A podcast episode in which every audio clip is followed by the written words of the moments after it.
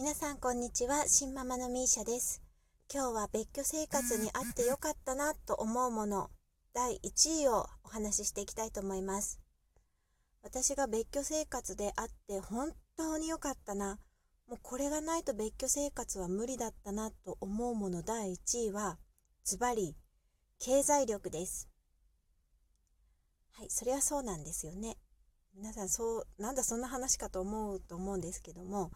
本当に経済力があってよかったなと思います。子供が生まれて、まあ、旦那さんから本当仕事辞めてくれとか内職に変えてくれとかすごい言われたんですけどそれに負けずに私は外に働きに出ることが好きだったし自分で奨学金の返済とかもちょっとあったりとかして自分で稼いだお金で返したいっていうのもあったので仕事をなんとか辞めずに粘ってきたんですけど本当に辞めなくてよかったなと思います。えーと、月々のしあの旦那さんからの養育費の支払いとかもあるんですけどもそれがないとしても一応自分の稼ぎだけで自分と子供を養っていくことができますし大体ですね私娘1人なんですけどもまだ小学校行く前なのであまりお金がかからない時期だとは思うんですけども今後小学校に入って中学校とかに行って塾に行くようになってもなんとか自分と子供一人の生活ならば、そこまでカツカツに切り詰めなくても、少しだけある程度余裕を持った生活ができるような収入の状態です。具体的にいくらくらいかと言いますと、まあ、大体年収ベースで500万円くらいあれば、切り詰めなくてもある程度余裕のある生活ができると思います。ある程度余裕のある生活っていうのはどういう感じかと言いますと、まあ、娘には習い事を2、3個させてあげられるし、自分もま趣味があればある程度1個か2個ぐらいの趣味はしていけるし、まあ、着るものとかあのスキンケア製品の身だしなみ関係も、まあ、そんなにお金はかけられないとしても月1、2万円ぐらいの美容代は出るような感じです。で、私は服は買わないんですけども、月々エアクロゼットっていう、まあ、服をレンタルしてくれる、えーと、サブスクがあるんですけども、それがだいたい8000円ぐらいかな、月。8000何百円かですね。まあ、そういったお金は出るので、まあ、年収500万円くらいあればですね、あの寂しくない母子生活が送れると思います。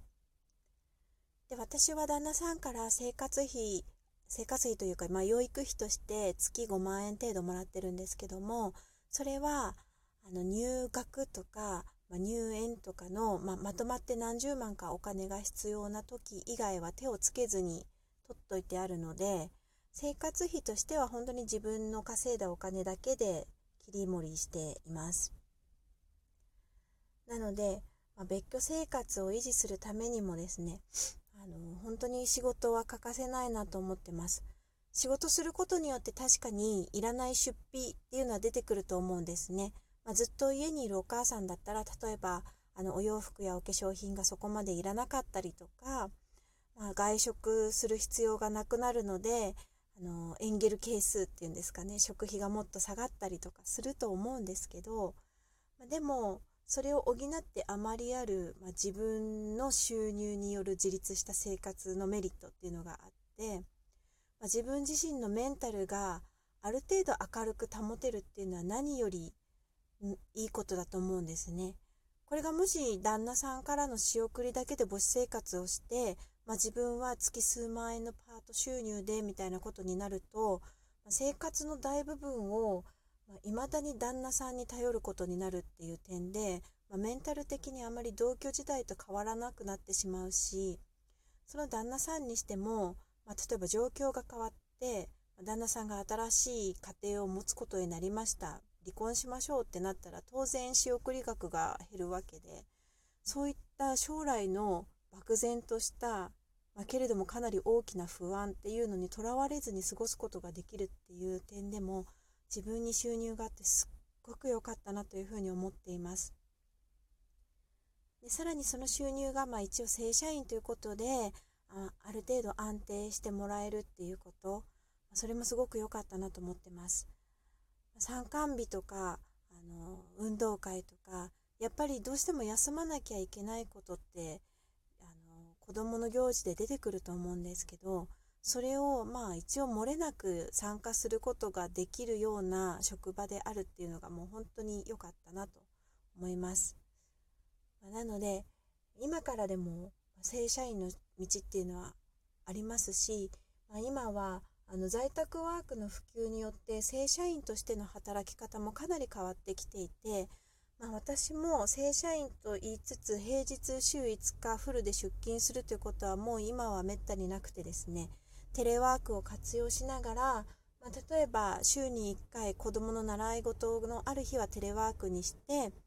であの送り迎えができるように調整するとかっていうこともできているので皆さんが思ってる以上に皆さんがっていうかそんな偉そうに言う立場でも全くないんですけどもあのもし子どもの習い事や子どもの子育て優先するために時間の融通が欲しいから正社員はちょっとなってためらっている方がいたら今はもう事情がかなり変わってきているのでフレックスなフレキシブルな形態の正社員の職っていうのを探してどんどんチャレンジしてみていただきたいなと思います。別居だからってすごい暗い気分になったりそれによって子供に申し訳ないみたいな風に思って子育てすると絶対子供にも自分にも良くないので自分がなるべく幸せな形で旦那さんから自立して子育てができるような環境を整えることにかなりこう力を注いでもらえればハッピーになれるんじゃないかなっていうふうに思います。今日は別居婚で一番あってよかったなと思うものについてお話ししました。ぜひ年収500万円以上を目指して頑張っていきましょう。それでは今日はこの辺で。